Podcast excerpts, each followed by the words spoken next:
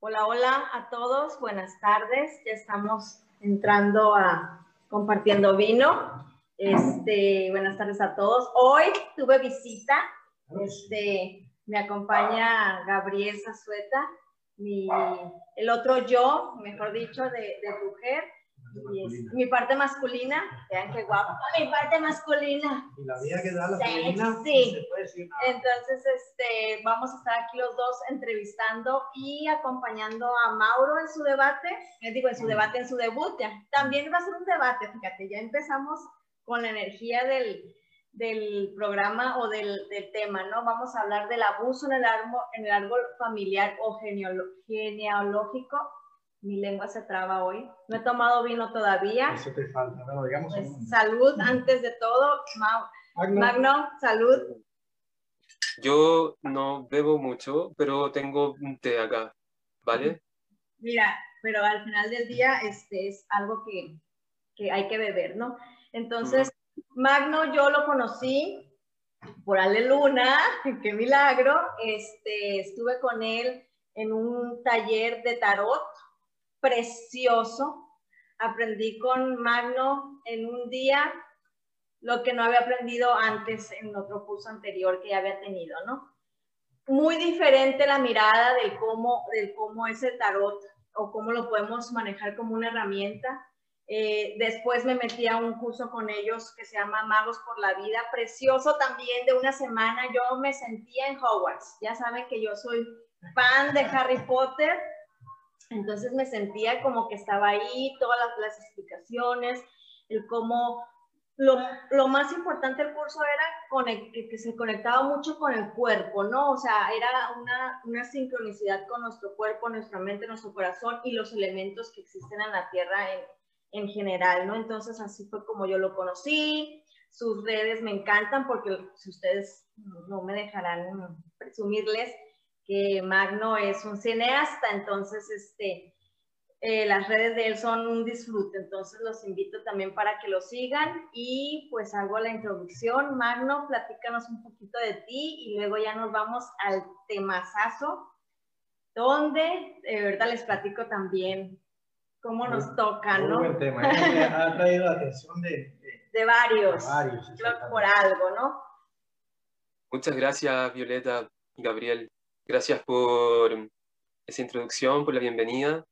Estoy súper contento de poder em, ser parte finalmente de este proyecto, de poder volver a trabajar colectivamente, que es algo que me cuesta, pero que de a poco voy abriéndome, voy abriendo mi, mi corazón a hacerlo, sobre todo con una propuesta mm, muy interesante que me hizo, que me hizo Violeta.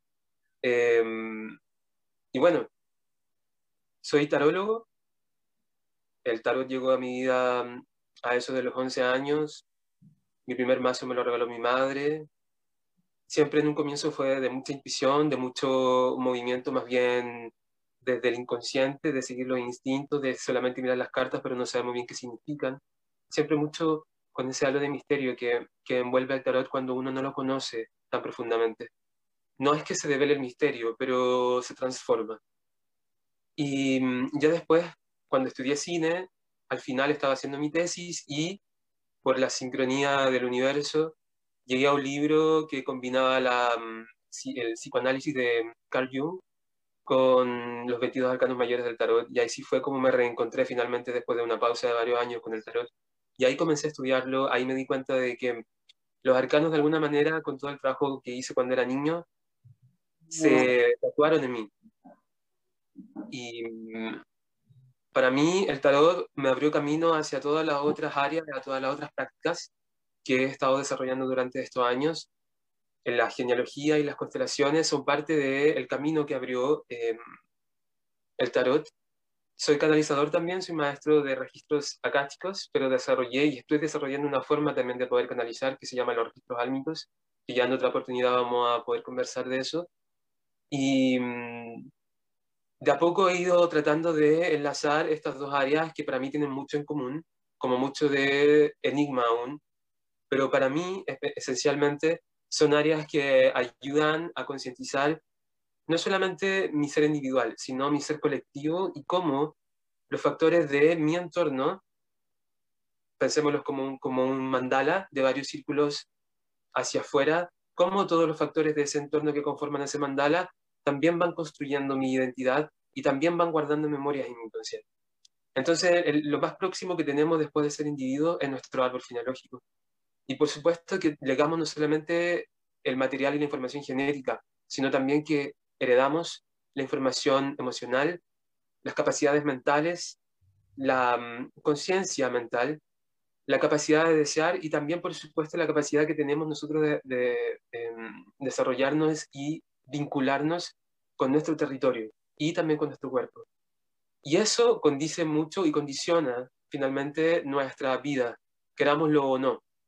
Em, y para mí eso me, tocó muy de fondo porque em, me di cuenta de que contenía en mí mucho patrón, mucho, mucha repetición, mucho mandato, mucha lealtad hacia mi árbol genealógico.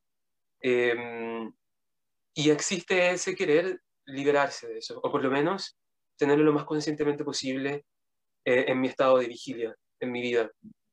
Y eso yo, creo que ha impulsado bastante em, el, el, querer unir el tarot con la genealogía a través de las constelaciones, que ya en un momento lo voy a, voy a explicar más detalladamente si se da la oportunidad. Ahí, Magno, una, una pregunta. Cuando, cuando comentas, cuando dices constelaciones, ¿te refieres a las constelaciones de las estrellas o las, las constelaciones como la herramienta terapéutica? las constelaciones tienen que ver con la herramienta terapéutica, con, con la herramienta que desarrolló Bert Hellinger, con las constelaciones familiares, con esa piedra angular. Bueno, después Hellinger fue desarrollando precisamente su propio descubrimiento, descubrimiento entre comillas, y fue mm, avanzando y haciéndoles evolucionar ya en las constelaciones sistémicas, en las constelaciones del espíritu, y de a poco él fue desarrollando y afinando esta herramienta. Luego viene, por otra parte, también em, todo el trabajo que hizo Alejandro Jodorowsky y Marian Costa con respecto a la metagenealogía. Hay un libro de, de Jodorowsky y Marian Costa que se llama Metagenealogía, donde explica el funcionamiento del árbol a través de los cuatro centros esenciales del ser humano. Entonces, cuando yo hablo de constelaciones, hablo de la práctica de la herramienta para reordenar las piezas del árbol genealógico que se encuentran fuera de su lugar, ¿ok? Y que estando precisamente fuera de su lugar, lo que hacen es provocar sintomatizaciones, enfermedades, desbalances que se van manifestando en la vida de un individuo eh, a lo largo de su existencia y que pueden obstaculizar eh, lo que nosotros le llamamos em, la, em, la trampa de la repetición y lo que también le llamamos el potencial, el desarrollo del potencial. Y todas estas trampas de repetición lo que hacen es obstaculizar precisamente el desarrollo de nuestro potencial como individuos únicos que traen información nueva dentro del árbol. ¿Vale? Entonces ahí eso, todo ese reordenamiento, todo ese em, psicodrama también, se, podemos llamarlo, eh, se refiere precisamente a las constelaciones, que es ordenar un sistema que se encuentra en desequilibrio y con sus piezas fuera del lugar que les corresponde. Y que precisamente que esas piezas estén en el lugar que les corresponde implica que funcionen de una manera natural y óptima dentro del árbol como sistema, como colectivo y también como individuos. Ok. Bueno, pues este, es la primera vez que estoy desde que empezamos en Compartiendo Vino, que estoy totalmente cruzada de piernas las manos me están sudando. Y ya sé por qué. Eh, precisamente de lo que comentaba Magno, eh, una de las cosas que a mí me llevan a, introducirme en el área terapéutica o en el área de, del ver más allá de por qué se estaban repitiendo eh, patrones fue un abuso, un abuso sexual a una de mis hijas, este, que al final resultaron que fueron a, a dos, y, este, y porque yo lo viví, entonces, a mí me resonó, fue como que la cachetada de vida que tuve, este, que yo dije, ¿por qué está pasando esto? O sea, ¿por qué, ¿por qué está repitiendo mi hija esto? ¿Por qué? ¿Por qué? Porque entonces al empezar a querer yo buscar esta situación, eh, encuentro las constelaciones, encuentro eh, eh, otras, otras herramientas, herramientas para poder desmembrar y aún no termino, ¿eh? O sea, tengo un tiempo que estoy así, pero después vota otra clase de abuso y luego otro abuso y otro abuso y es como una cadenita muy, muy, muy larga, al menos a lo que me ha tocado a mí, entonces, este, pues estoy totalmente cerrada, ¿verdad? Porque pues es la vibrita ahorita que traemos así como que, como que estamos, eh, me voy a descruzar. Ah, se posiciona bien. Sí, sí, sí, entonces, pues eh, algo que yo me encontré, eh, eso, al, yo entrar en, esa parte de descubrir mi abuso, que lo estaba repitiendo, una, una hija mía fue la que lo, lo, exteriorizó y yo hice las cosas diferentes totalmente. Me puse en contra de mi familia, o sea, de, de, lo que viene siendo el árbol y yo dije hasta aquí, ¿no? Dije, con permiso, yo le creo a mi hija y a mí no me importa el mundo, ¿no? Preferí quedarme a lo mejor hasta cierto punto un poco sola o excluida para no, no ver eso. Pero a medida que yo empecé a sanar, empezaron a votar otra clase de abusos. Resultó que había, yo había tenido no uno, porque yo nada más recordaba uno, sino dos, luego de otro tipo de abusos, no nada más sexuales, ¿no? Y llegó un momento también en que yo me convertí en abusadora. O sea, yo empecé a no estoy diciendo que fui y abusé de mis hijas sexualmente, pero el abuso que viví de niña, de, de, a lo mejor de ciertos tipos, los, este, los empecé a repetir con mis hijos, ¿no? Entonces, lo que yo dije que no iba a hacer, lo terminé haciendo. Me volví la mamá gritona, la mamá exagerada. Los patrones repetitivos. Los patrones repetitivos. Y yo me decía, pero ¿por qué si tú habías dicho que no ibas a hacer nada de eso, no? Y lo, lo hice. Entonces, ahorita justamente eso es lo que estoy trabajando porque eso es lo que traigo como herida desde el nacimiento, porque hay una herida que tengo desde el nacimiento que también tiene que ver con eso. Entonces, pues cuando Magno nos dijo, ¿sabes qué? Quiero empezar con esto, yo dije, va, que se rompa la rueda. Que arda Troya. Que arda Troya y a lo mejor mañana ya no me van a hablar de ninguna familia, pero pues ni modo, porque de los dos, de las dos ramas tengo, ¿eh? O sea, eh, no sé, también una vez me comentó una de mis maestras, la maestra Liti Mauricio, que, que, hay patrones que a veces uno es, que lo trae, o lo traes como víctima o lo traes como victimario, pero a veces lo traes hasta doble, ¿no? O sea, te puedes convertir, entonces, y lo puedes hacer y, te lo, y lo puedes recibir, entonces, pues está... Aquí, aquí más me sale una, una duda, ¿no? O sea... Voy a tomar vino. o sea, el trago que le des ahí. ¿Desde cuántas generaciones atrás, eh, digamos que eh, se nos muestran esos patrones repetitivos? O sea, a veces tenemos la intención de, los que entramos en, procesos terapéuticos de empezar a sanar lo nuestro y luego la relación papá-mamá, abuelos, pero ¿desde cuándo, desde cuántas generaciones atrás podríamos o te ha tocado encontrar, ah, mira, aquí empezó este patrón y, y lo ha repetido por los siglos de los siglos hasta el día de hoy. En la mayoría, los patrones, en su totalidad, no solamente el abuso propiamente tal, el abuso puede ser un patrón, puede ser un mandato y también puede ser una lealtad al árbol. Son elementos distintos. Pero em, los patrones o el abuso en sí mismo se pueden encontrar, puede definir todo un árbol hacia atrás. O sea, el abuso puede venir desde lo más ancestral del origen de ese árbol y desde ahí hacia abajo, si lo queremos ver de una forma vertical, el árbol, em, todas las relaciones que se van conformando, todos los vínculos que se van conformando y se van eh, construyendo dentro del árbol, están basados finalmente en el abuso. Por lo tanto, la identidad del árbol y la identidad de los individuos que conforman ese árbol se construyen en base precisamente al abuso, a eh, la acción abusadora de el perpetrador o perpetradora y el perpetrado o perpetrada. Em, eso por parte de la genealogía se estudian solamente las cuatro generaciones hacia atrás, o sea, hasta nuestros bisabuelos por ambos linajes. Y se construye lo que se, lo, lo que se llama esta alfombra mágica, ¿vale? Que es el árbol en los cuatro niveles, y cada nivel representa un centro esencial del ser humano, mental, emocional, sexual creativo y corporal. Entonces, lo que propone la genealogía es que en cada nivel se encuentra una generación del árbol y cada generación está supereditada precisamente por ese centro esencial. Entonces hay todo un estudio que se va haciendo en la construcción del árbol que solamente llega hasta las cuatro generaciones hacia atrás. ¿Por qué? porque más hacia atrás se vuelve muy improductivo porque es demasiada la información que se necesitaría recopilar para poder armar un bosquejo. Ya, toda la información de las cuatro generaciones es bastante, es muchísima. Entonces, solamente el estudio se demarca y se limita a estas, a estas cuatro generaciones antes que yo. O sea, yo, mis hermanos, si es que hay, mis padres, sus hermanos, mis abuelos, sus hermanos, mis bisabuelos y sus hermanos se estudia todo ese, toda esa rama, toda la genealogía precisamente del árbol para poder entender cuál es la dinámica del árbol, cuál es la, trampa de repetición y cuál es el tesoro que trae el árbol. Llamamos tesoro a ese potencial que reside en cada individuo y que cada individuo está llamado precisamente a manifestarlo, pero el obstáculo máximo es la trampa de repetición que el árbol tiene hacia cada uno de sus individuos.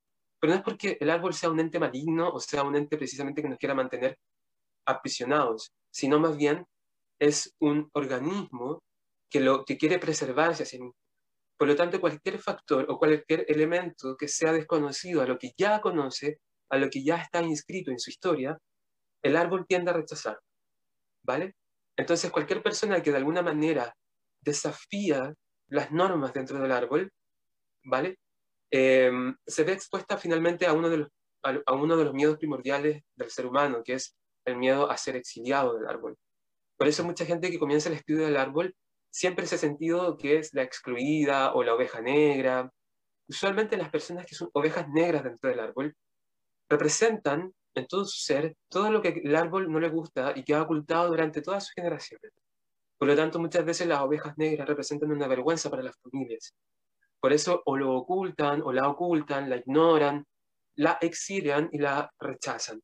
¿Vale? Y es oculta la que, nos comentas, que hay ahí hacia, hacia el árbol. O sea, e, es la necesidad de pertenecer, una necesidad inconsciente de pertenecer y seguir haciendo las cosas igual. ¿A eso más o menos entiendo? Esa necesidad de pertenecer se construyó en nuestro cerebro reptiliano. Es una de las necesidades básicas del ser humano. Así como comer, así como ser amado o ser amada, la necesidad de pertenecer a un clan, a una comunidad, es una necesidad ancestral, es primordial. Por lo tanto, eh, como es una necesidad primordial, su carencia es un abuso, ¿vale? Que te priven, que te rechace tu árbol, tu clan, que te aísle o que te aleje finalmente del sistema, eh, eh, supone un, un abuso. ¿Por qué? porque te priva de algo que es esencial y fundamental para tu desarrollo. Por lo tanto, ahí hay un abuso por carencia.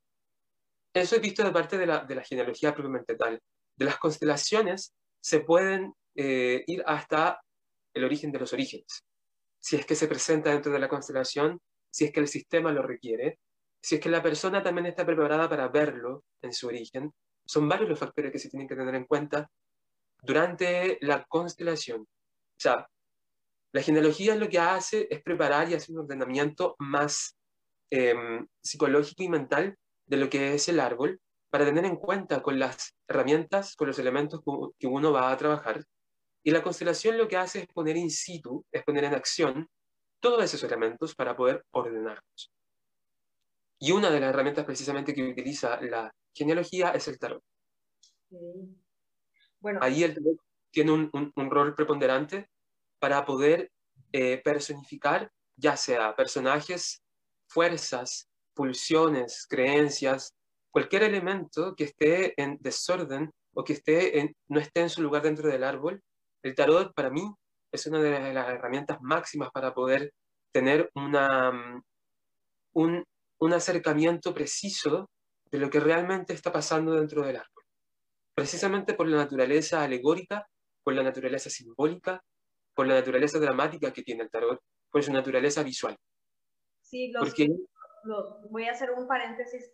Los que estamos empezando en eso del tarot, cada carta tiene un, una simbología, no nada más como personaje, sino alrededor de la carta, los colores, este, los números, o sea, entonces te da mucha información el simple hecho de que una carta aparezca, ¿no? Entonces, más o menos es lo que es que te quiero decir Auro, no sé por qué Auro, entonces... Dime Auro, no hay problema. O sea, me sale ese como si, pero así. te digo, es, este, es esa parte en la que se refiere Magno, que, que, la, que la carta nos, nos da mucha información. O sea, si normalmente las personas, los que hemos constelado, nos da mucha información, el, el, cómo se acomoda la persona, el cómo va moviéndose, a veces hasta toman, toman este, actitudes de la misma persona que se está constelando, ¿no? Entonces, una carta va un poquito yo siento que a lo mejor en la conciencia, o sea, esa, esa parte que no, no vemos y, corrígeme, la inconsciencia, perdón, que no vemos, que, que la persona nos muestra a lo mejor lo que está en el momento, más lo que está acá es muy difícil a lo mejor verlo, no sé si a eso te refieres. También aquí hay una pregunta, antes de que le continúes, porque está muy bueno y ya creo que ya no voy a hablar. Este, nos comenta Norma, este, ¿puede haber algún momento en que se rompa este patrón? Absolutamente, por supuesto. Por supuesto que existe el momento en que, más que romper, lo que se hace es reparar, ¿vale? Lo que se hace es volver a ordenar. Sí, en, en momentos o en situaciones muy específicas, lo que se hace es romper porque es muy necesario. Pero se rompe no como una finalidad, sino se rompe como un medio. Se rompe para poder llegar a otro elemento que está mucho más escondido, porque precisamente está blindado por eso que queremos romper. Entonces, cuando nosotros hablamos de romper un patrón, precisamente no es como, no es algo, digámoslo, espontáneo, sino que el poder disolver un patrón que está inscrito en mi memoria emocional, en mi memoria corporal, en mi memoria mental, es todo un trabajo de poder, primero, hacer conciencia y cuestionarme de que este patrón que yo estoy presentando no va con mi forma de vivir, no va con mi forma de ver el mundo o de relacionarme o moverme dentro del mundo. Segundo, poder tener la capacidad de, entender y poder decir, este patrón realmente me obstaculiza la vida y no me deja vivir en paz. Tercero, el poder buscar ayuda y poder decir, necesito que este patrón, necesito saber qué pasa con esto. ¿Por qué si hago las cosas distintas? ¿Por qué si tomo otros caminos siempre llego a lo mismo? Ahí cuando tenemos que tener conciencia de que hay elementos que vienen anteriores a nosotros, que juegan en nuestro inconsciente y que nuestra mente racional no tiene acceso a eso, porque no estamos em, educados para tomar en cuenta eh, nuestro, territorio inconsciente. Por lo tanto, por eso es un trabajo complejo. Para poder llegar a ese territorio inconsciente y que la mente consciente no interfiera, que la mente racional no, no, no, no interfiera con las trampas del ego, sobre todo con las trampas del ego, Em, la utilización del tarot es primordial. ¿Por qué? Porque el tarot apunta a un lenguaje que es más racional.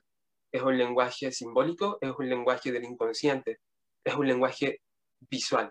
Por lo tanto, em, cuando una persona se enfrenta, por ejemplo, en una constelación, a una carta que está representando a su padre, la persona no solamente se, se, confronta a la figura de su padre, sino que también se confronta a todo lo que su padre significa en su vida a todo lo que su padre le ha legado, a todo lo que su padre le recuerda, a todo lo que su padre hizo o no hizo, a todo lo que su padre dejó de hacer.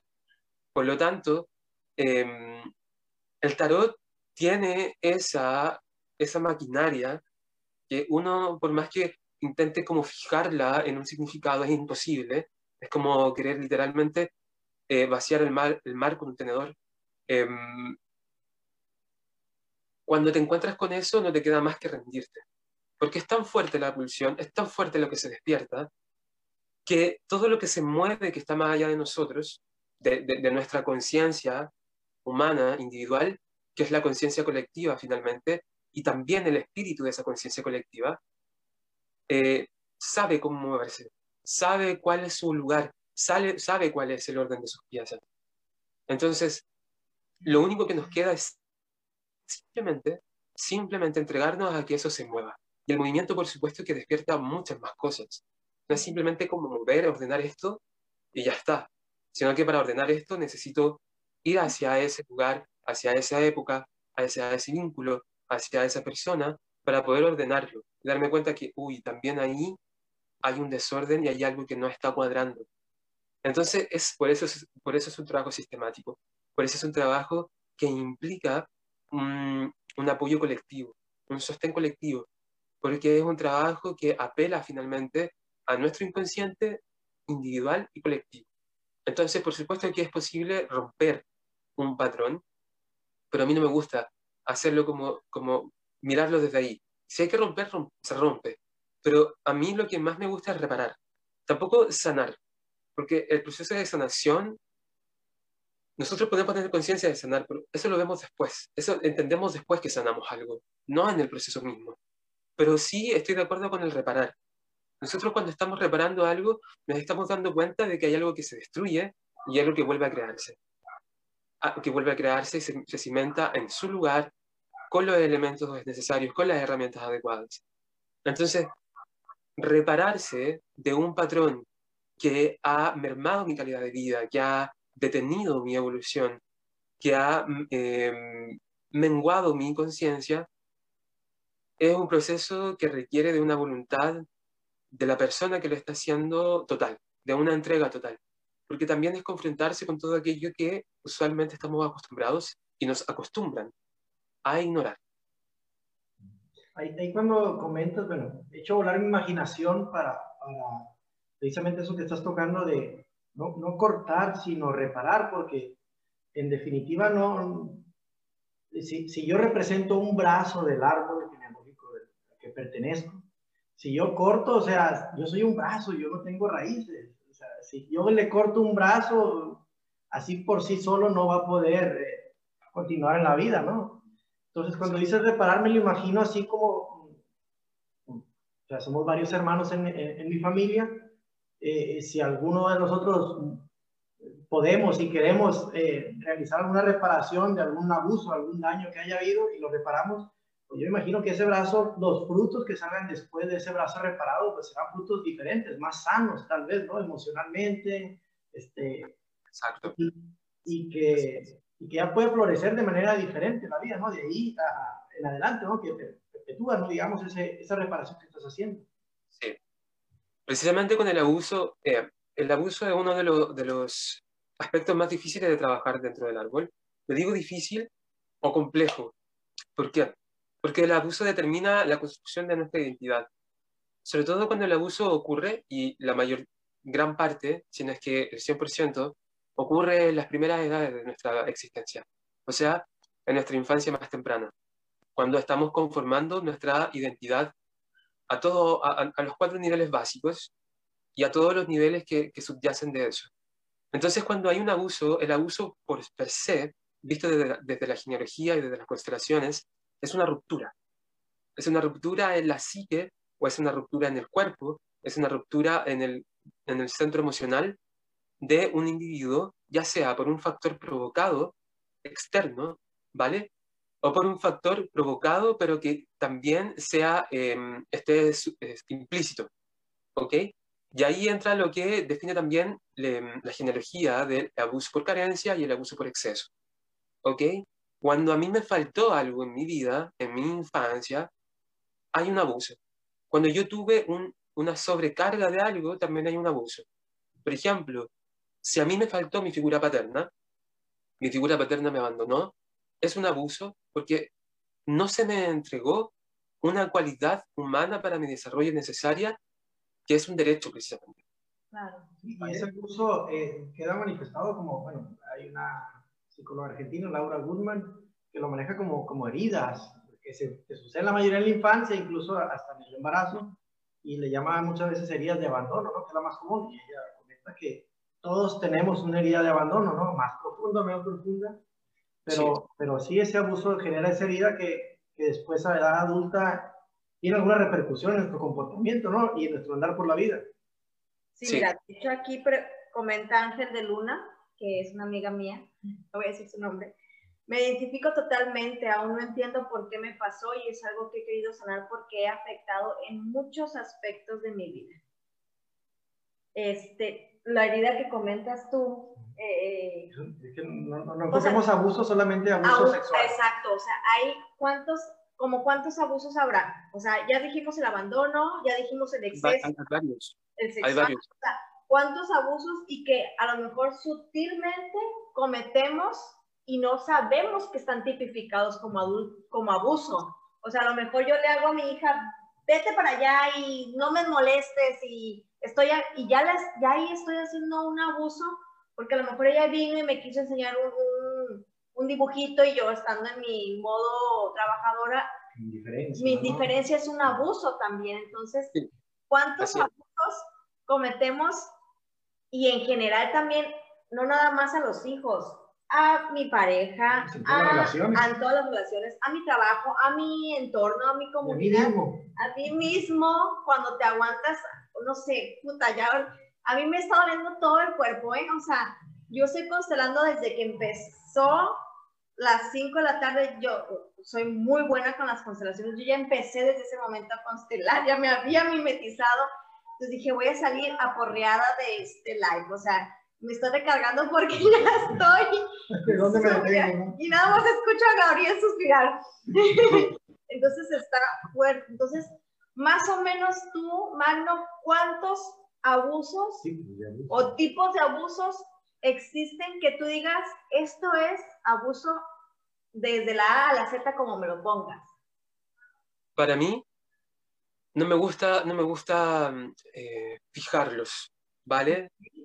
Para mí existen tantos abusos como personas existen en el planeta. ¿Por qué? ¿Por qué? Porque dentro de toda la diversidad de personas que somos, cada uno tiene necesidades en particular. Y esas en particular, cuando no son cubiertas o son sobrecubiertas, em, se refiere a un abuso. Ahí ya tenemos un, abuso. Entonces es importante entenderlo desde ese, desde ese prisma. Por supuesto que hay abusos eh, eh, eh em, fijado. El, el, el, más extremo, el más, los más violentos son los abusos eh, sexuales o los abusos corporales, ¿vale? Pero, sin embargo, los abusos psicológicos también llegan a provocar heridas más profundas que los abusos sexuales muchas veces, porque como son intangibles, aparentemente son más fáciles de ocultar.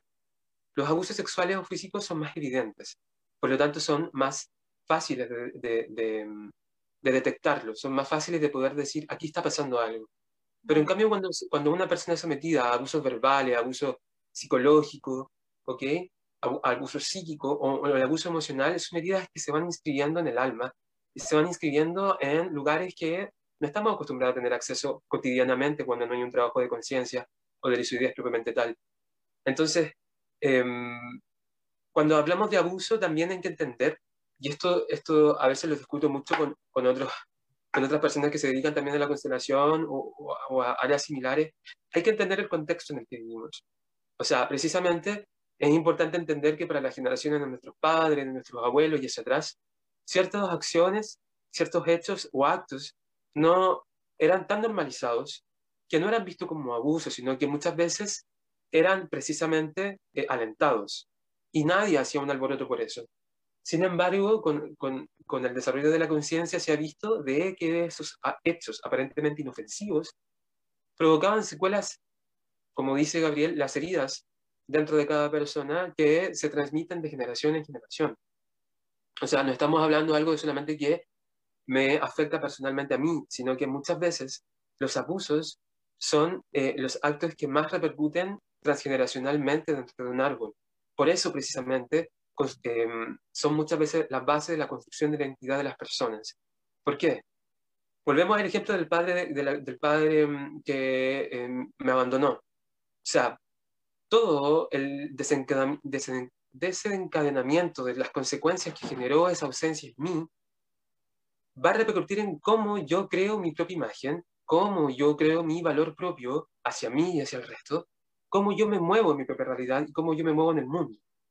Por lo tanto, mi personalidad y mi identidad va a estar basada precisamente en esa piedra angular que es el abandono de mi padre.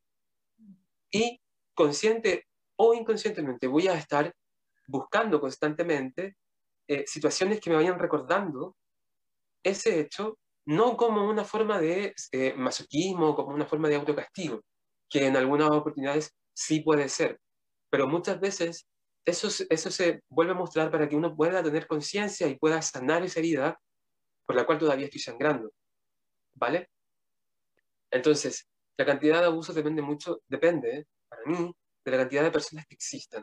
Entonces, por ejemplo, em, si me, ya ha pasado mucho en sesiones de constelación y también de tarot, em, que muchas veces una, un niño o una niña, una persona ya adulta que viene a la consulta, a la sesión, em, es una persona totalmente fría, es una persona totalmente indiferente, pudo haber construido una relación de pareja, pero le cuesta mucho manifestar su afecto, le cuesta mucho eh, manifestar sus emociones, y eso ya le está trayendo problemas en su, en su vida, mm, en su relación, en su vínculo. Y quiere saber por qué. Muchas veces, muchas veces, esas personas solamente lo que necesitaron en su vida, que nunca lo tuvieron en su infancia, fue el abrazo de su madre, fue el abrazo de su padre. Solo eso, solo ese acto bastó que no existiera un abuso por carencia para que esa persona no se sintiera amada y para que construyera toda su em, identidad de una manera fría, indiferente, precisamente para no sentir el rechazo que le provocó que su padre o su madre no, em, no le abrazara o no tuviera contacto eh, afectuoso em, desde la ternura con, con, con ellos. Entonces, solamente, por ejemplo, en la constelación necesitaba el abrazo de su madre y su padre para reparar, para comenzar a reparar esa herida. Solamente hacía falta eso.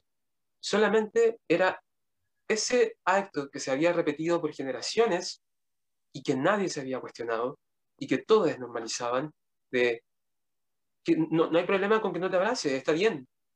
Pero un niño, una niña, como seres humanos, necesitan el afecto, porque de esa manera ellos reconocen que son mirados, que son amados y que son valorados por sus padres. De otra forma es muy difícil que ellos se puedan dar cuenta, porque están en su primer cerebro, en su, perdón, en su cerebro reptiliano, que depende de ese contacto, que depende de esa animalidad, si le queremos poner un nombre. Aquí nos, nos están preguntando eh, te mandan saludos Yasna Silva, eres tremendo, Auro. Estoy feliz de que seas mi terapeuta en constelaciones. Y Norma nos vuelve a preguntar: ¿qué determina dentro del árbol que un miembro sea el abusado y otro el abusador? Ahí hay que entender una cosa. Muchas veces, no siempre, em, la persona que ha sido abusada puede convertirse en abusador. ¿Por qué? Porque el peligro, de, sobre todo de los abusos, es que la persona llega a un momento determinado que los abusos se detienen. Pero la persona está tan dañada, es tan profunda la ruptura que se provoca en la psique que la persona comienza a internalizar los abusos. Entonces, concretamente, en su realidad material los abusos se han detenido, pero esa persona, en su psique, en su cuerpo, en su centro emocional, sigue repitiendo todos los días ese abuso hacia sí mismo. Y es tanto, es tan fuerte, que llega un, un momento determinado que esa persona también comienza a identificarse con su abusador y comienza un proceso que se llama justificación, que es un proceso muy inconsciente y que pasa mucho también dentro de los árboles. De las personas que han sido abusadas justifican los actos que sus abusadores o abusadoras han hecho precisamente porque lo toman como un acto de amor. ¿Vale? Entonces, cuando, eh, ¿qué diferencia a un abusador de un abusador, de un, abusado? Lo primero es que em, el nivel de conciencia que tengan.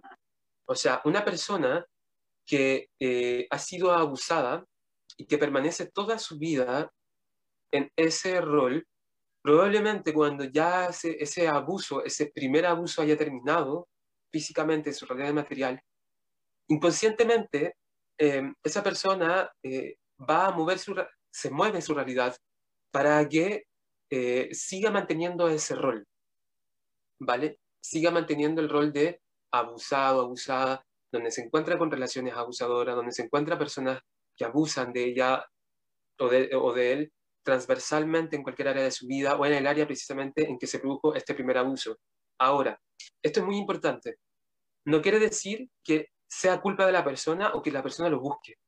Eso no es así sino que la persona comienza un proceso de identificación. Por lo tanto, le cuesta mucho separar lo que realmente le hicieron con lo que está viviendo hoy. Entonces, eso no quiere decir, no, no quiere decir culpabilizar a las personas. Eso simplemente lo que hace es añadir más leña al fuego, ¿vale? Teniendo en cuenta, teniendo en cuenta que el árbol familiar repite lo que el entorno que está más cerca de él realiza, en este caso, la sociedad. Entonces, lo que hace el árbol familiar muchas veces replica las normas, los mandatos que la sociedad instala como bases para su, em, para su vinculación. Entonces, muchas veces la normalización del abuso, de que una persona se identifique con su abusador e internalice el abuso, viene precisamente por esta normalización de la sociedad, ¿vale? Y eso también hay que tenerlo en cuenta en las constelaciones, porque es parte de, todas esas capas que nos van formando y que han formado al árbol al cual yo pertenezco, de una u otra manera. Entonces, y también es importante entender que el abusador o la abusadora también probablemente en su vida haya sufrido abusos.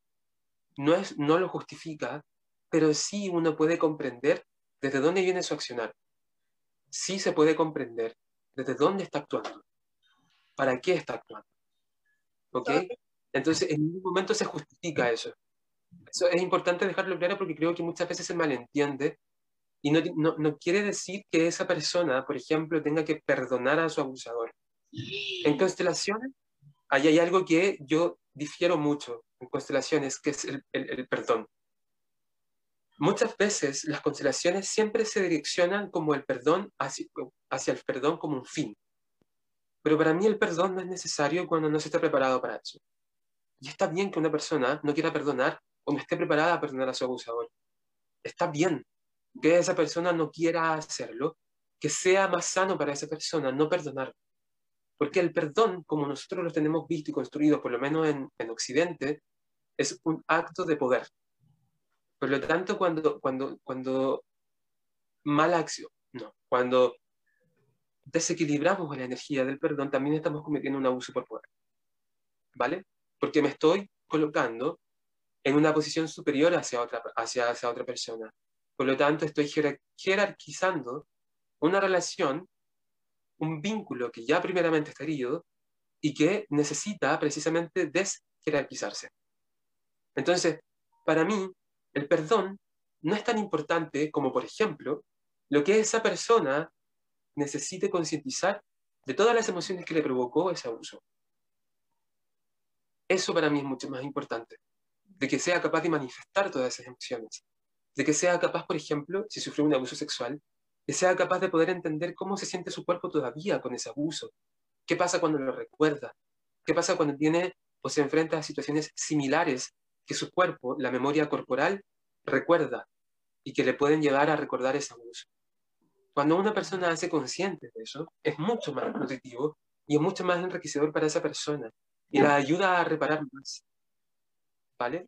Yo, yo quiero comentar algo de a mí me pasó eh, como con mi primer hijo, con mi primer y mi segundo hijo, que cuando yo estaba en el, cuando los cambiaba, cuando los bañaba o algo, a mí se me venían, o sea, imágenes de mis abusos de niña.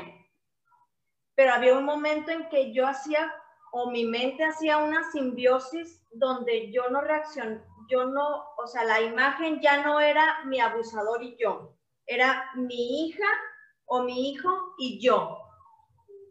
No sé qué pasaba. De hecho, sí me explicaron que tiene un nombre. No, nada más eso, también me afectó eh, y hasta la fecha, mis 42 años, con mis o sea, cada que yo tengo una relación con mi pareja, hay un momento de, si quieres, milésimas de segundo donde se me viene la imagen del abuso. Es, al principio cuando recién empecé con esto, con esto me refiero a tener eh, eh, parejas, era muy fuerte, ya ahorita ya es mínimo. Y, por ejemplo, esa parte del, perdón al abusador, eh, para mí es algo así, o sea, yo hice muchas constelaciones con esa parte, lo quise, y, pero todavía no es que no lo perdone, sino que no, ¿cómo decirlo? Como que no lo, no, no está en mí. Si me llego a encontrar, al, por ejemplo, al abusador de mi hija, a lo mejor el mío ya no, porque uno ya se murió y uno fue mi padre, y lo voy a decir tal cual, y el otro fue un tío. Este, y ya el de mi hija, yo si lo veo, yo no puedo congeniar con esa persona. O sea, no, es, es, es es, o sea, ya estoy en paz, no tengo ganas de ahorcarlo, porque es claro que en su momento me dan ganas de ahorcarlo y hasta lo planeas en la mente y te lo imaginas a cuchilla. creo que es normal, ¿no? Pero, este, pero si yo me dicen, siéntate aquí, porque él anda libre como si nada, ¿no? Siéntate aquí con él, platica, puta, no me parece. No, no, llego a tanto, no soy tanto amor. y mi hija me lo ha dicho, mamá, no me hagas convivir con esa persona aunque esté donde está todavía. Porque me, a mí me tocó, a mí me tocó convivir con, mi, con, mi, con el abusador que fue mi tío y era de que si me, me decían, salúdalo y yo, yo no voy a saludar a una persona, así yo se lo dije, yo no voy a saludar a ese hombre que me tocó. Y en ese momento, váyase para afuera, ¿no? o sea, excluida. So, excluida, táchele. Entonces, este, eh, eh, eh, ¿cómo, cómo, cuál es la pregunta es? Puta, o sea, perdón. esa no, esa no es la palabra.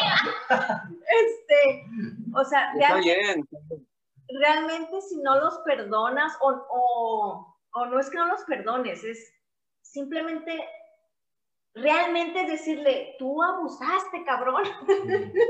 Güey, o sea, ahí cómo aplica, pues, porque está cabrón. Han entendido mucho también la idea de que, de que hasta, o sea, que necesitas el perdón para estar en paz. Ah, sí, sí, sí. Pero tú, Magno, nos comentas algo diferente, ¿no? La persona, al parecer, no puede o no es necesario.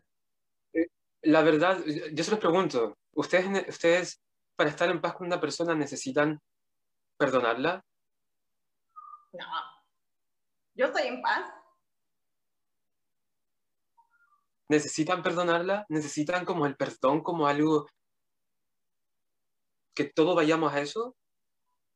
¿Voy a vivir, no voy a dormir por las noches si no perdono a, quien me abusó? No es necesario. Más que nada tal vez sea el, cerrar el ciclo, ¿no? cerrar el ciclo. Por supuesto. El ciclo se cierra a mí, como yo, yo, lo he estado, lo he estado como em, trabajando, cuando para ti esa persona es indiferente. Cuando esa existencia, cuando la existencia de esa persona te es indiferente. Ah. Por supuesto, el grado de indiferencia no va a ser total. Porque esa persona em, es tu abusador y va a seguir siempre siendo tu abusador o tu abusadora. Pero cuando ese hecho ya no em, hable por ti, ya no defina tu vida. Ahí, a eso hay que llegar. Algunas personas sí necesitan del perdón, otras simplemente necesitan alejarse de esa persona, de ese entorno, de todas las personas que lo defendieron, de todas las personas que te trataron de loco, loca, de que te hicieron callar, de que te censuraron. Porque está bien alejarse de, de ese tipo de espacios. Pero el perdón, como lo concebimos, es un acto íntimo. Es íntimo. Yo no sé todavía cuándo voy a estar preparado para perdonar a esa persona que, abusó de mí. Quizás en algún momento voy a estar preparado, pero no, no va a ocurrir en una constelación. Estoy como muy convencido de eso. Y cuando se logra, siento que es un perdón artificial. Por supuesto, insisto, hay personas que lo necesitan. Pero hay personas, pero no todas las constelaciones necesitan el perdón como un fin. ¿Vale? Entonces, cuando tú puedes estar tranquilo contigo mismo, a lo mejor lo único que necesitabas es que esa persona eh, eh, denunciarla y que estuviera en la cárcel y poder encontrar un, un sentido de justicia en tu vida, de que yo sé que estás pagando por lo que hiciste. Ese acto puede ser un millón de veces más reparador que, que, decirle te perdono o, eh, o encontrando un perdón. Quizás después yo, con mi vida, con mi desarrollo consciente, voy a poder decir, ya no me importa la existencia de esa persona, es como quizás la perdoné. Claro. Pero es un acto íntimo. Como nos han vendido, y aquí me voy a poner un poquito, eh, eh, como nos han vendido un poco el perdón, viene mucho de, del imaginario del cristianismo, ¿vale? Del perdón como, como, un, como una toma de poder, ¿ok?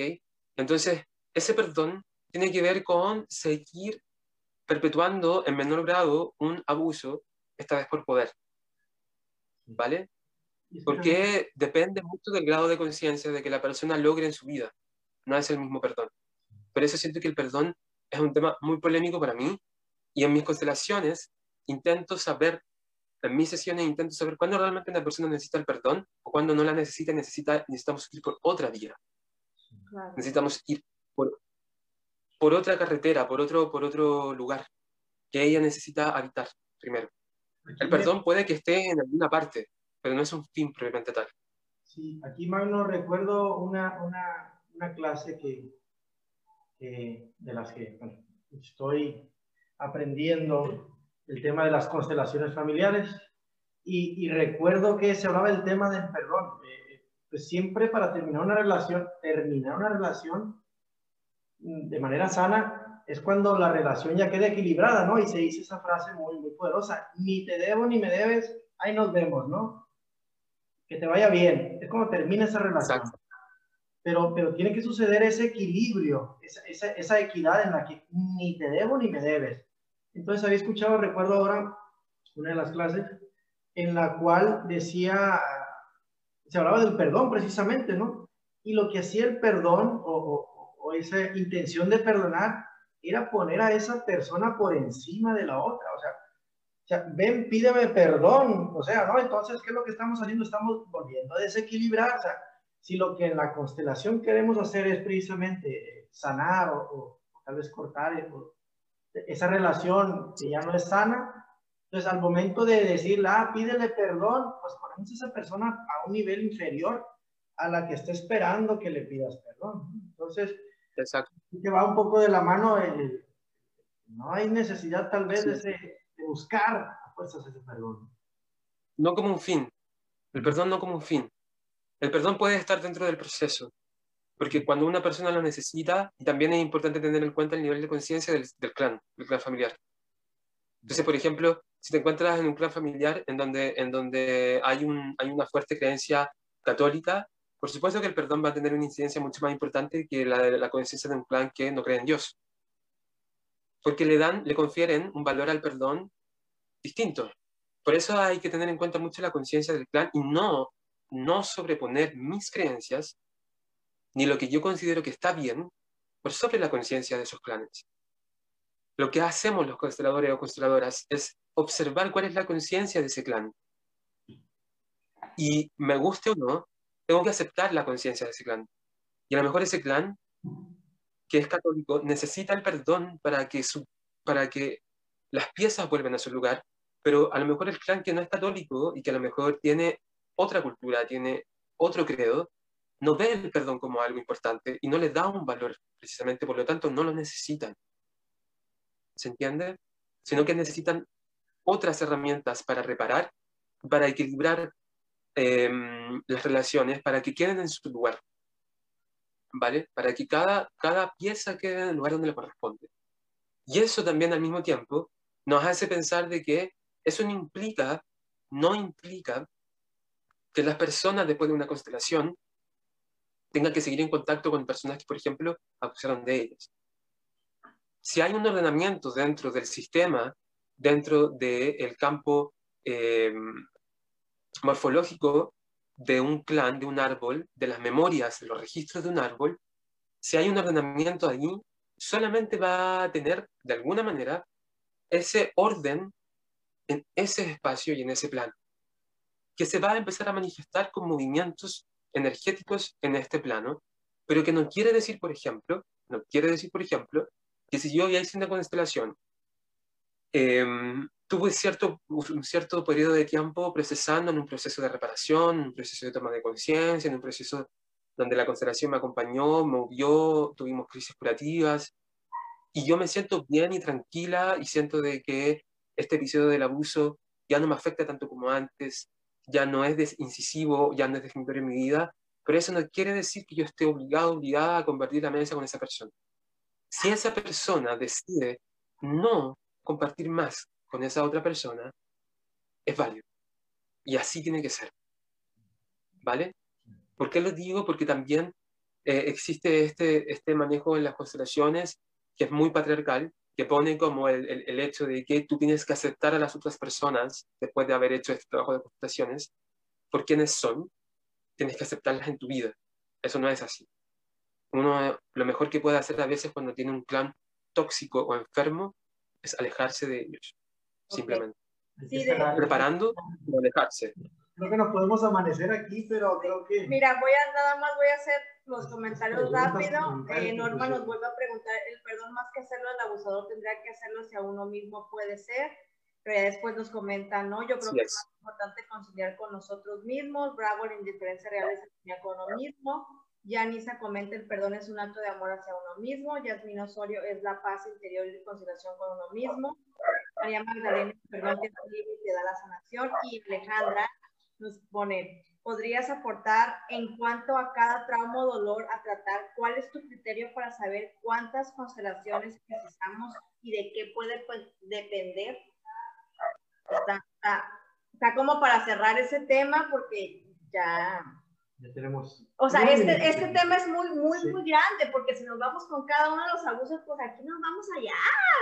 Entonces, una de dos, o, o- o hay que hacemos otro live próximamente hablando de un poquito más, a lo mejor el Posiblemente, sí. de cada tipo de abuso, eh, o, Sí, o le voy a dar un programa completo de dos horas a Magno, porque Sí, a, a lo mejor, también.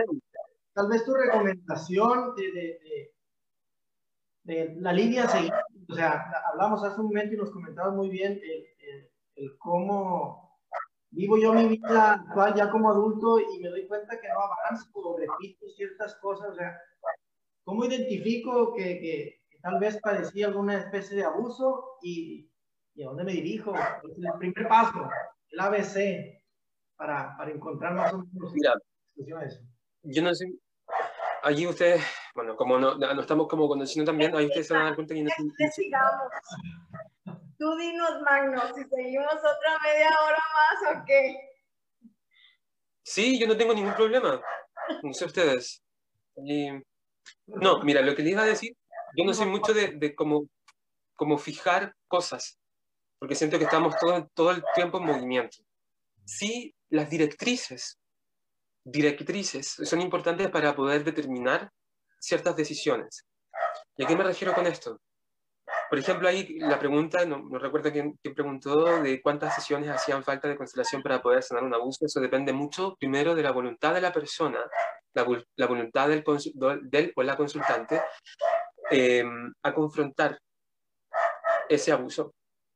El abuso, en todos sus casos, en un 100%, es un hecho muy doloroso.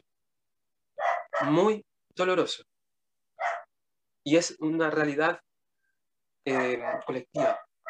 Enfrentarse a un abuso es muy doloroso y es un proceso que es sagrado.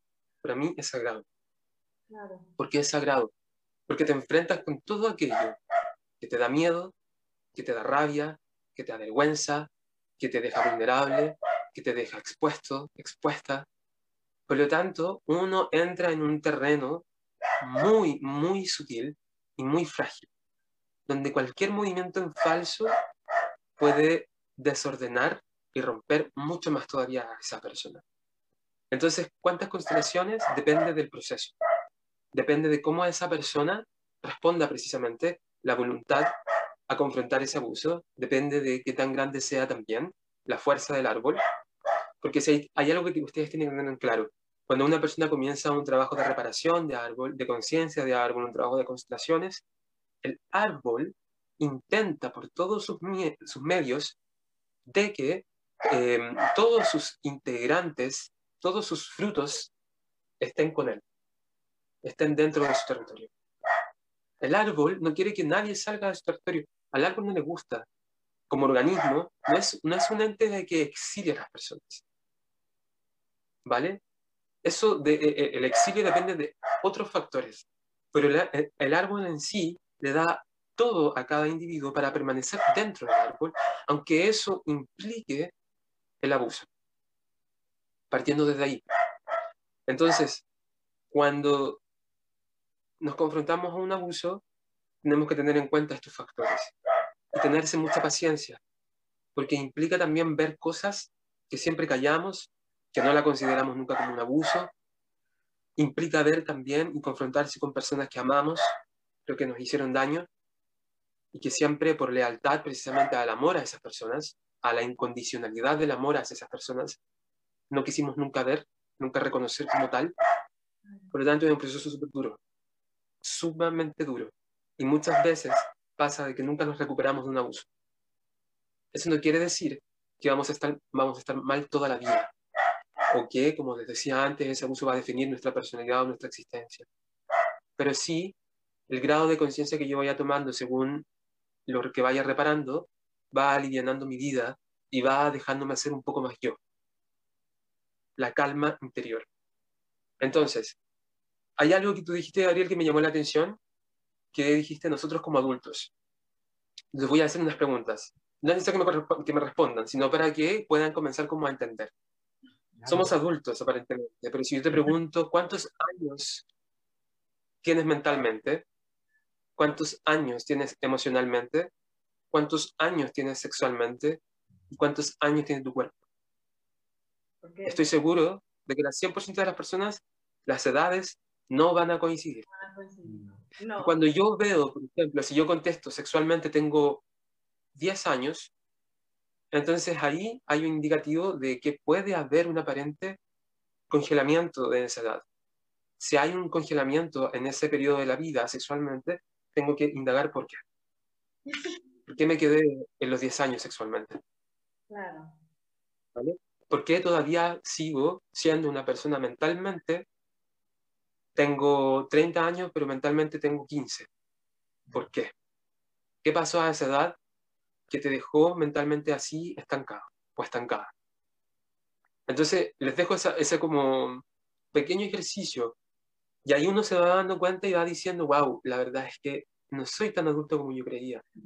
Fíjate que lo, lo, venía platicando con un amigo, ¿eh? Y yo le decía, tendríamos que sacar cuenta de cuánto tiempo, y, tú preguntas de años, llevo de adulto, ¿no? O sea, con, mi comportamiento, con el manejo de mis emociones y, el manejo de mi consciente, la mente, ¿no? Como adulto. Yo decía, ¿cuántos minutos tendremos como, como adultos? ¿Sí? O sea, empezamos a sumar las decisiones que hemos tomado, el cómo hemos afrontado ¿no? cada, cada situación que se nos presenta en nuestra vida adulta, física, ¿no? Porque pues, físicamente, algunos más temprano que otros llegamos a, a, la adultez. Pero, pero el cómo nos manejamos en la vida, en nuestra posición de adultos, ¿no? Entonces, no sé, déjame sacar cuentas de cuántos minutos tengo de adulto, ¿eh? no años. Ah, yo sí dije, ah, madres, tengo 30. ¿30 qué? ¿De qué? A ver, bueno, sí lo dejamos. No, es que el tema está, wow, o sea, está súper, súper padre. No, o sea, hay muchas cosas que a lo mejor, explícanos, porque no lo hemos dicho, eh, por ejemplo, ¿cómo haces tú una, una constelación con el tarot? O sea, ¿cómo es que, que un, no sé, darnos como un panorama de, que, cómo lo manejas y este, como para que la gente nos comprenda ese lenguaje, porque mucho de lo que va a hablar Magno con nosotros va a ser de, tarot, entonces, este, eh, para que lo dejemos de ver como esa de que, ay, me estás haciendo brujería, o, o, Tenemos, ¿no? Eh, toda, esa, la señora así, ¿no? o, la típica que trabaja en el mercado del pueblo y vende todo el, el, chunchero, ¿no? Ahí para entonces, no, no, no, el tarot es, es, es, es algo que... que... Ajá, explícanos qué, qué es para ti o cómo lo usas tú para que la gente transforme la mirada de, de lo que es esa parte. Y, fíjate, a mi hija le acaban de regalar en la playa, una de mis hijas, una, un mazo de, de, de cartas. Y este, yo como yo ya sé qué significa, pues para mí fue como que wow, ¿no? Pero ya desde ahí, fíjate cómo es la información, cómo te va llegando, cómo ver esas pequeñas señales. Tú dices que tu mamá te lo dio a muy temprana edad, entonces platícanos de eso porque si no, no, no vamos a poder machar con todo lo que eres tú para, para mujer. Mira, em, el tarot te confronta de una de una sola vez con todo lo que eres. O sea, cuando uno comienza el ejercicio más consciente del tarot, cuando yo lo comencé cuando tenía 23, lo retomé cuando tenía 23. Una de las cosas es que me di cuenta de que el tarot eh, te provoca cosas que uno no puede manejar. Sobre todo eso se ha manifestado en, por ejemplo, hay una carta que me desagrada, que no la soporto, no puedo verla. Hay una carta que me cuesta mucho entender su significado, no puedo entender qué significa, la miro y me parece indescifrable. Hay otra carta que me encanta, que la quiero tener conmigo todo el día. Cuando el tarot nos habla, nos habla desde un lenguaje no racional. Eso hay que tenerlo claro. Y a partir de eso, estudiarlo solamente a través del simbolismo, estudiarlo a través solamente de la numerología, es completamente inútil. Soy, yo soy bien... Em, tajante. ¿Cómo se dice? Cuando uno tajante con, con estas cosas con respecto al tarot. Porque si, si bien se vende como una, una forma de, terapia, el tarot por sí no es terapéutico, ¿vale? Tiene ese perfil, tiene esa lista de terapia, de ser terapéutico, pero eso es de lavarlo, es quitarlo de toda su riqueza. El tarot es un lenguaje óptico, es un lenguaje visual. Lo que más te entrena el tarot es la vista, es el aprender a ver, es el aprender a mirar. Una carta, el colgado, por ejemplo, no va a ser la misma en todas las lecturas. No es la misma en todas las lecturas.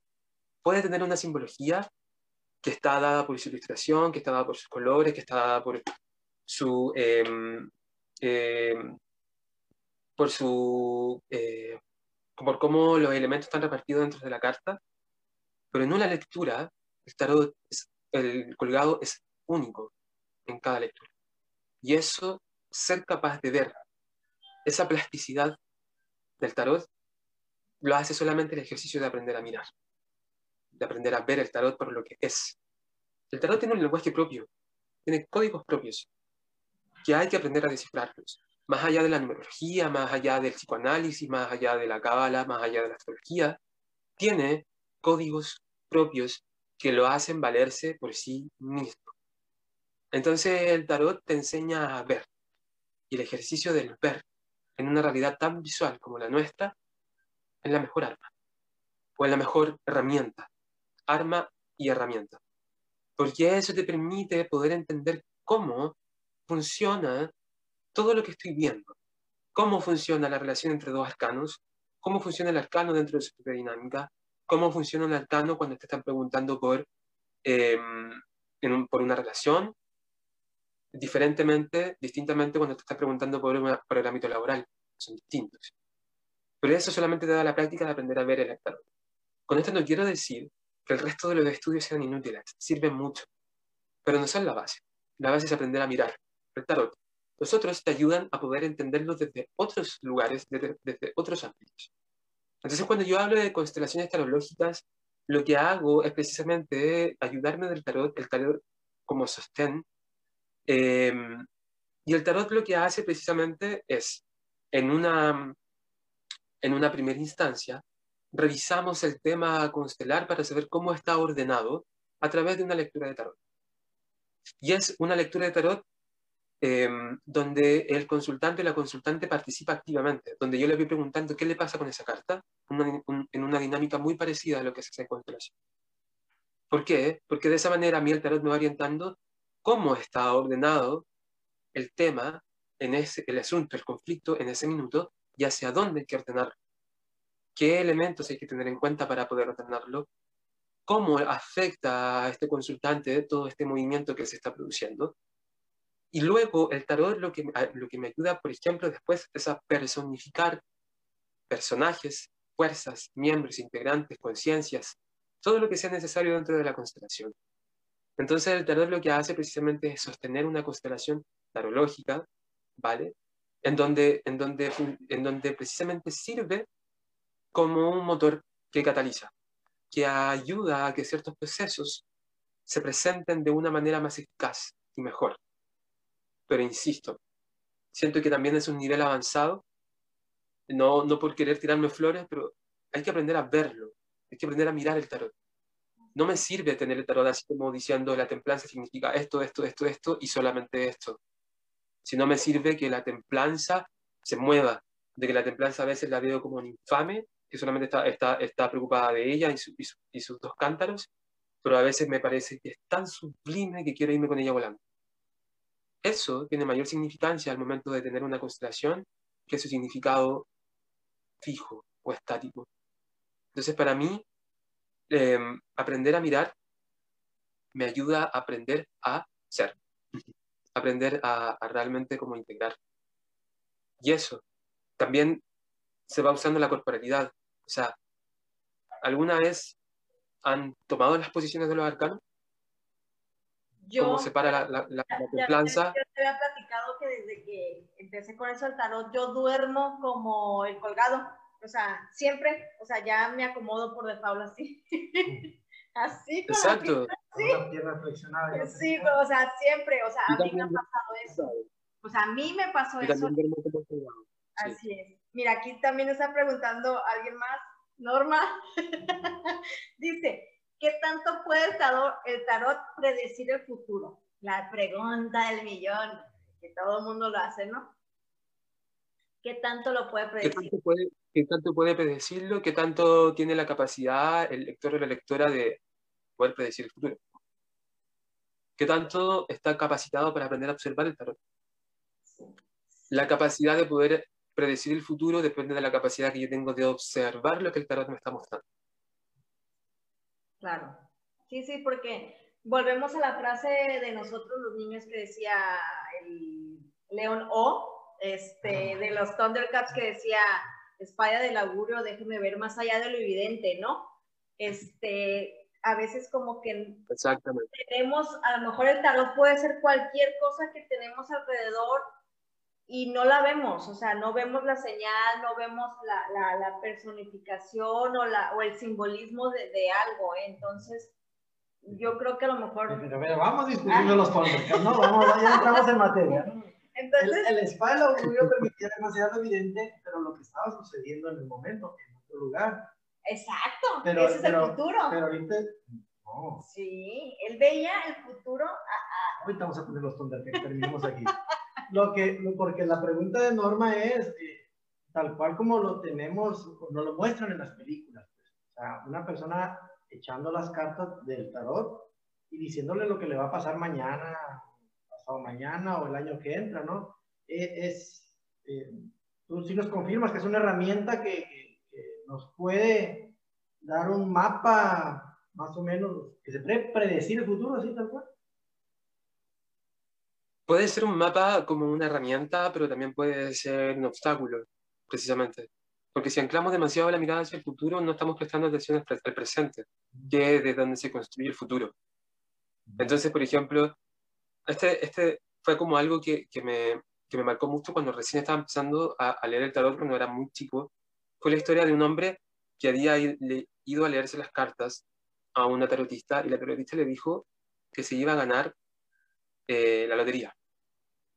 Entonces el hombre se fue maravillosamente contento porque la tarotista le dijo el día, el mes y el año, en que se, la hora exacta en que se iba a ganar la lotería y el, y el, eh, y el señor se fue a su casa muy tranquilamente y esperó tranquilamente hasta la fecha, la hora dada, pero no se ganó la lotería. No Tenía su mente tan puesta, tenía, tenía su mente tan puesta en eso que se olvidó de comprarse el boleto. Exacto, exacto. ¿Cómo se iba ganar la lotería? Es lo mismo, es lo mismo ¿Se con entiende? la carta astrológica. O sea, creen que la carta astrológica te va a decir todo, cuando realmente nada más es un, ok, puedes, tienes una posibilidad, tienes un, un, un, este, una predisposición o tienes esta forma de, pero a veces te concentras tanto que se te olvida y tomas una decisión diferente y te vas para otro lado muy diferente, porque te predispones, o sea, es una información que debes de tomar como una herramienta de que, por ejemplo, los que manejamos y que te dice, vete por ahí, vete por ahí, pero decimos, no, me voy a ir por acá porque se me hace que está más bonito el paisaje, y te vas por allá y te fuiste a quién sabe a dónde, es la misma, ¿no? Es, es saber que si te vas por el lado verdecito, pues no te vas por el amarillo porque te vas a ir a otra cosa, ¿no? Entonces, Exacto. yo creo que es, es, es esa, esa capacidad de ver Pues, eh, tal vez es una herramienta Sí. que, que, que, que enlaza. De reaprender a ver. Porque si, eh, a lo mejor es, si tú sigues comprando los, los billetes de lotería a como lo has venido comprando y como lo estás comprando actualmente, pues, te vas a sacar la lotería en tal fecha, ¿no? O pronto te vas a sacar la lotería, ¿no? Entonces, mejor es una herramienta que te dice, si tú sigues viviendo la vida como lo estás viviendo de esta manera, bueno, más seguro que te pase esto también, ¿no? Es es. Y eso pasa mucho cuando, cuando, cuando uno se enfrenta también a la dinámica del árbol. Cuando uno ve los, los patrones de repetición, uno puede también entender que si esta persona no hace un cambio o no hace un acto que pueda cambiar, redireccionarlo, va un poco destinado, destinado entre comillas, eh, va direccionado, direccionado precisamente a volver a repetir cierto patrón a cierta edad, en ciertas circunstancias. Entonces pasa un poco lo mismo. Lo que, lo que, lo que te enseña el tarot es em, eh, desleer para, para volver a leer. Claro. No es, no es ver no es ver lo que yo quiero ver en el tarot. Es ver lo que es. Así, así duermo yo. Olvidarme un poco, olvidarme un poco de lo que, de lo que me enseñaron, de lo que yo he aprendido a través de mi vida, de lo, lo que la cultura, la sociedad me, ha enseñado de lo que es un colgado, de lo que significa estar colgado. Sino es aprender a ver este colgado, este acto de estar colgado. Y eso es, eh, implica también un acto de de poder em, invitar a la lucidez a tu vida y poder entender y aprender a ver cómo se mueve la realidad. Es un proceso, por, supuesto, que toma años, años y años y años años de práctica. Pero cada vez uno va como afinando un poco más el ojo. Y uno sabe, por ejemplo, por ejemplo, y aquí quizás muchas personas van a resonar, de que con esa persona no tengo que relacionarme porque esa persona me recuerda quizás a mi padre no quiero volver a vivir el abandono de mi padre. Entonces, si esa persona me recuerda un poco a mi padre, hacia allá no tengo que ir. Sobre todo si no tengo mi relación sana o reparada con mi padre. Entonces, es aprender a ver realmente lo que es, no lo que yo quiero que sea. Y el tarot ah, te enseña mucho eso. Y al principio uno se niega y uno dice, pucha, no, yo quiero que sea esto, que sea esto otro, pero ¿cómo? ¿Por qué? Por eso a muchas personas se les hace muy difícil leerse, autoleerse el tarot. Para mí no. Y lo digo con mucho orgullo. Para mí no es, no es, no es difícil para nada autoleerme el tarot porque he, he entendido que el tarot me muestra lo que es, lo que le estoy preguntando, no lo que yo quiero que sea. No lo que yo quiero que me esté mostrando, sino me muestra lo que yo, lo que es, lo que está haciendo. Y eso es enfrentarse con uno mismo. Así es.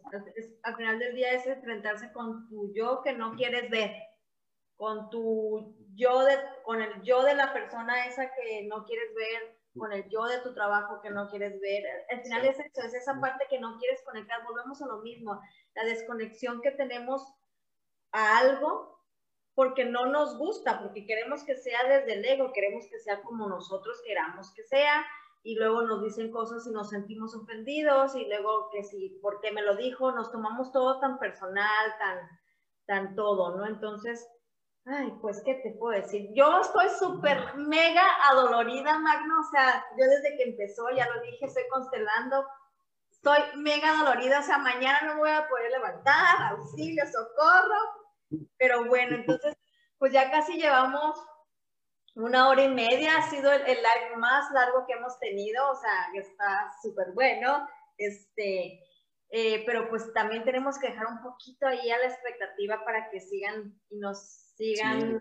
Sí, igual pueden seguirnos enviando sus dudas y ah, para preparar. Para preparar y, ver qué más podemos hacer ahí con, con Magno, ¿no? Entonces, este, vamos a, a dejarlo aquí, como dicen también en muchas constelaciones.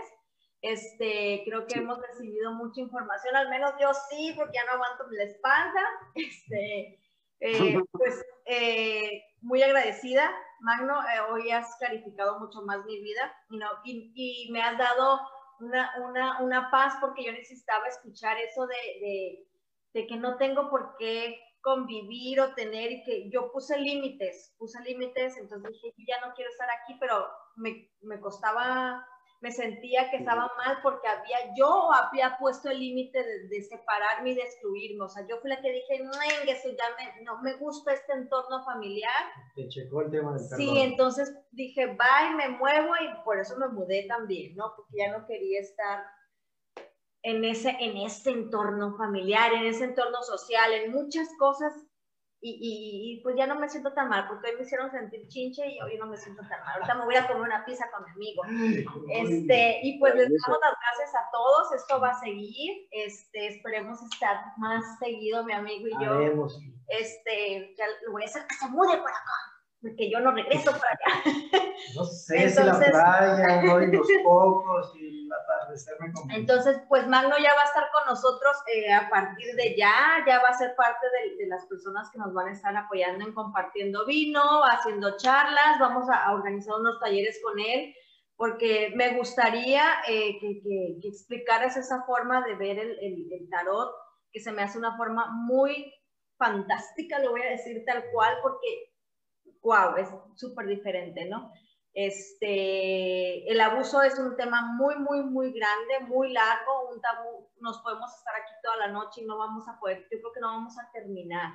Este, lo único que yo les quiero decir como parte de eso, que como madres, hijas, esposas, eh, y tú también como persona, pues hay abuso, generas abuso, entonces, pues la única forma de detenerlo es hacer conciencia, ¿no? O sea, eh, cacharte en todos esos momentos donde estás repitiendo el patrón y yo como madre eh, lo he repetido muchísimas veces, este, a veces que me pasa y digo, mira, lo que dijiste que no ibas a hacer, y ahí estás, haciendo lo mismo de las dos ramas, porque lo tengo muy marcado de las dos ramas. Amo a mi madre, amo a mi padre, pero, pero, pero, me dejaron una historia muy... buena la tarea. Muy buena la tarea, por eso que yo, Madre Santa, ¿no? Pues yo creo que por eso estoy aquí, ¿no? Sí, pero, pero que, que, digo, yo estoy muy contento de que Magno eh, ya esté con nosotros y se incorpore con, con esas herramientas tan, tan, tan fuertes, tan valiosas, tan, tan alternativas, que, que, lo decías muy bien, o sea, nos,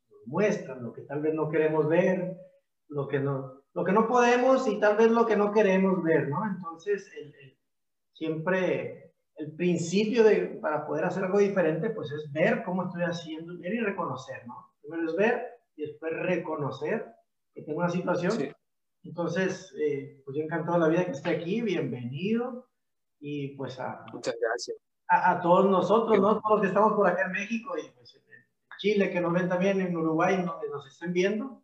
en Culiacán, en Mazatlán, en Guamuchil. Este, gracias, gracias a las personas que voy a hacer una voy a hacer una mención de una persona porque le hablé hoy le dije necesito amiga que entres a este live que se llama Lorena. Ella hace muy parecido a lo tuyo, pero ella lo hizo sola, o sea, ella empezó a hacer constelaciones con tarot y este, y yo cuando la vi y siempre se lo he dicho, pero ella no me lo que le dije, ay, hija de tu madre, qué chingona eres. Y mira, ya cuando te encontré, cuando me platicaste todo lo que estabas haciendo, le dije, Lorena, métete para que veas esto porque vas muy bien. Entonces, no estás loca, no estás loca, aunque parece que estás, pero no, amiga. Este, entonces, pues muchas gracias, Magno. Muchas gracias por, por, por, tu tiempo, por, tus, por tu sabiduría, por lo que estás aportando a Bruquer.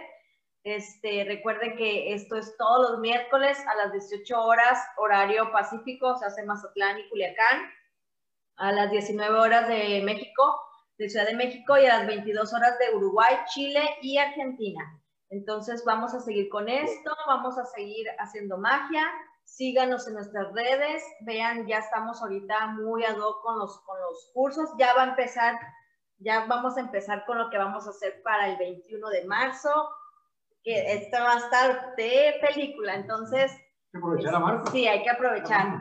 Entonces van a estar, ya sabemos, Magno, este, Norma, Ale, Daniel, gracias. Este, y pues no hay queda más que seguir agradeciendo y gracias por estar en esta hora, casi 26 minutos que estamos aquí. ¿Algo para que cierres, Magno? Gracias a ustedes.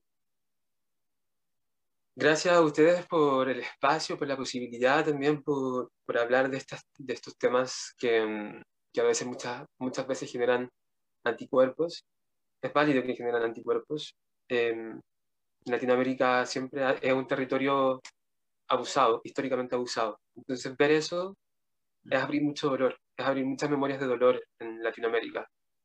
Em, pero ya que se está comenzando a hablar, y bueno, en los momentos sociales y políticos que estamos viviendo, por lo menos acá en Chile, eh, se está hablando de nuevo del abuso porque lo estamos viendo diariamente em, en todas partes, institucional, de gobierno, eh, patriarcal, y, y, poder entender el abuso como, como un motor en esta sociedad es fuerte, es doloroso, es quebrar muchas cosas que se tenían dadas por sentado y, y, tener como, como la capacidad de poder hablar y sobre todo de escuchar, escuchar atentamente, sin juicios, sin prejuicios, sin, sin moral frente a eso, es un acto también de mucho autoamor. Porque eso implica también reencontrarse con su historia, con la historia de cada una de las personas que pueden estar escuchando, que van a escuchar esto, y que les resuena. Y con eso ya es suficiente, porque allí ya se va desencadenando todo un proceso de escucha, o todo un proceso de cuestionamiento, todo un proceso de, de decir, wow, esto que siempre sentí que estuvo mal y que me hicieron creer que no era, estaba mal, que yo era el que estaba mal, en verdad sí era algo que estaba mal, sí era algo que no era debido, sí era algo que no tenía por qué pasar. Entonces, hacerle ver a todas esas personas que no están solas en el sentido de, de que siempre va a haber alguien que va a tener una mirada un poco más allá, no, no, solamente no estoy hablando de mí, sino siempre va a haber alguien que pueda entender eso porque probablemente vivió lo mismo o algo muy similar. Mm. Somos personas históricamente, como les decía, abusadas. Y aceptar eso es un paso precisamente para poder reparar en comunidad, en colectividad, individual y colectivamente. Es necesario ambas partes. Entonces, para mí es importante espacio como esto para poder eh, aportar, aunque sea eh, algo mínimo, un poco, un poco de conciencia, un poco de lucidez, un poco de luz eh, y también de sombra, porque hay que tener agallas para poder confrontar al árbol. Todas las personas que confrontan a su árbol y cuestionan a su sistema, en todo aspecto, macro y micro, son personas valientes. Así que, y valen oro. Para mí ya eso es suficiente. Así que le agradezco a ambos por la posibilidad, agradezco el espacio a este proyecto y vamos a seguir con altas ganas. Ya a mí ya se me están ocurriendo varias cosas que, que, que sé que a las personas les pueden interesar. Así que estoy infinitamente agradecido. Amigo, ¿algo que nos quieras decir? Agradecido y encantado de estar aquí. Más días como estos. Sí. Bienvenido, Bienvenido Manu. Hasta luego. Bueno, pues gracias a todos, los amamos, ya saben. Un besote a todos. Nos vemos el próximo miércoles y estén pendientes de nuestras redes porque ahorita tenemos los registros chicos con Aleluna.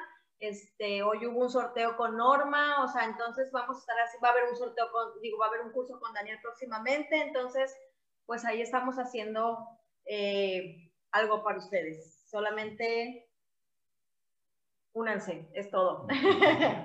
Bye a todos, buenas noches. Buenas noches. Chao. Gracias. Chao, chao.